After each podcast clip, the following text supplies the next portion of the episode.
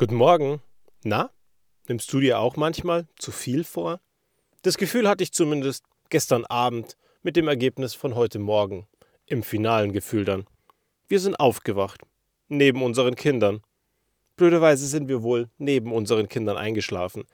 Eigentlich hatten wir uns beide vorgenommen, noch etwas vorzuarbeiten für die kommende Woche, weil letzte Woche an ein paar Stellen zu wenig Zeit war und diese Woche ein Haufen Stress auf uns wieder zukommt viele Dinge, die einfach fertig werden müssen, wo man sich denkt, hey, woher soll ich denn dafür die Zeit nehmen und wie soll ich das zeitlich überhaupt gebacken bekommen, neben all dem anderen, was schon da vorhanden ist. Und das Ergebnis? Wir bringen die Kinder ins Bett, legen uns neben die Kinder, nur kurz kuscheln hieß es von denen, und beide schlafen wir ein. Meine Frau hat es zumindest geschafft, um 11 Uhr kurz wach zu sein und das Licht auszumachen unten. Wäre auch nicht schlimm gewesen. Am Ende wäre um 11.30 Uhr ohnehin das Licht ausgegangen, weil da zumindest eine Routine das gesamte Haus vom Licht her ausschaltet. Nur dieses abends wegarbeiten, das hat dann wohl wieder mal nicht geklappt.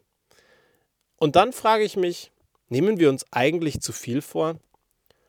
Und denke darüber nach. Und am Ende, wenn ich die Zeit angucke, für die wir gebucht worden sind, weil so müssen wir das ja alle sehen. Wir werden für eine gewisse Zeit gebucht und wir tauschen Freizeit gegen Geld.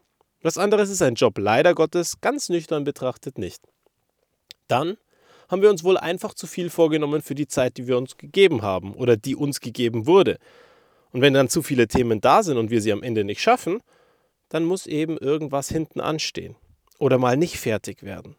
Das ist ja auch das Schwierige dran. Wenn wir am Ende immer alles schaffen, das, was uns aufgebürdet wird, dann steht nie die Notwendigkeit da, dass ein Kollege dazu kommt, der so dringend benötigt wird oder eine Kollegin. Weil eben, wenn das ganze Team es immer und immer wieder schafft, welche Notwendigkeit soll denn da sein, dass man überhaupt die Personaldecke erhöht?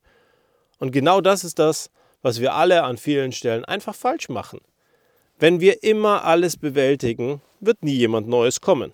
Auf der anderen Seite besteht natürlich die Gefahr, du weißt ja nicht, wer danach dann kommt, dass der vielleicht gar nicht ins Team reinpasst. Oder dass er gar nicht so wirklich produktiv ist.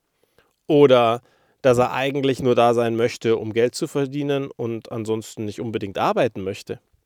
All das wissen wir nicht. Aber wenn wir es nicht ausprobieren, wie sollen wir jemals herausfinden, ob es vielleicht doch gut wird? Ob es vielleicht einer deiner besten Freunde wird in der Zukunft?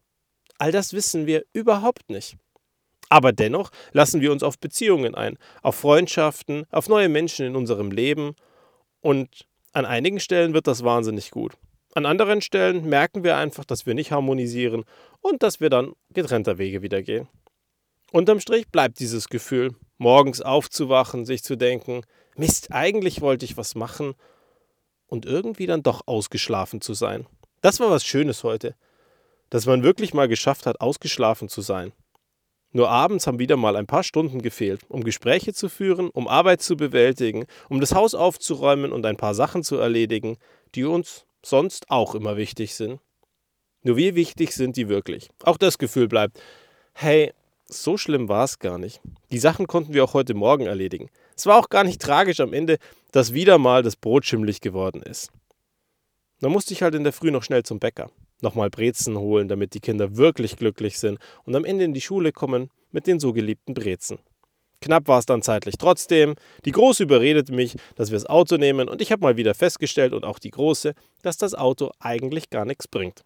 Weil da ist so viel Verkehr, dass wir am Ende gar nicht wirklich schneller sind, sondern dass der Papa nur gestresster ist weil der Verkehr in der Früh, wenn alle Eltern ihre Kinder in die Schule bringen, ist einfach total zermürben. Total irre, wie die Leute sich da verhalten, wie keiner Rücksicht auf den anderen nimmt und wie alle als erster bei der Schule sein wollen, die Mission erledigen, das Kind abgeben.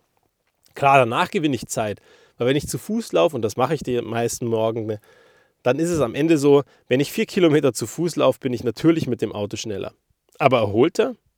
Ich mag das Bewegen. Ich mag das Laufen. Dennoch haben wir es heute eben mit dem Auto gemacht. Die Kinder haben es mal wieder gesehen. Ich bin mir sicher, morgen wird wieder die Forderung kommen, Papa, lass uns wieder mit dem Auto fahren, das war so toll gestern. Ich glaube nicht, dass wir es tun werden, weil so ein paar Sachen brauche ich auch für mich.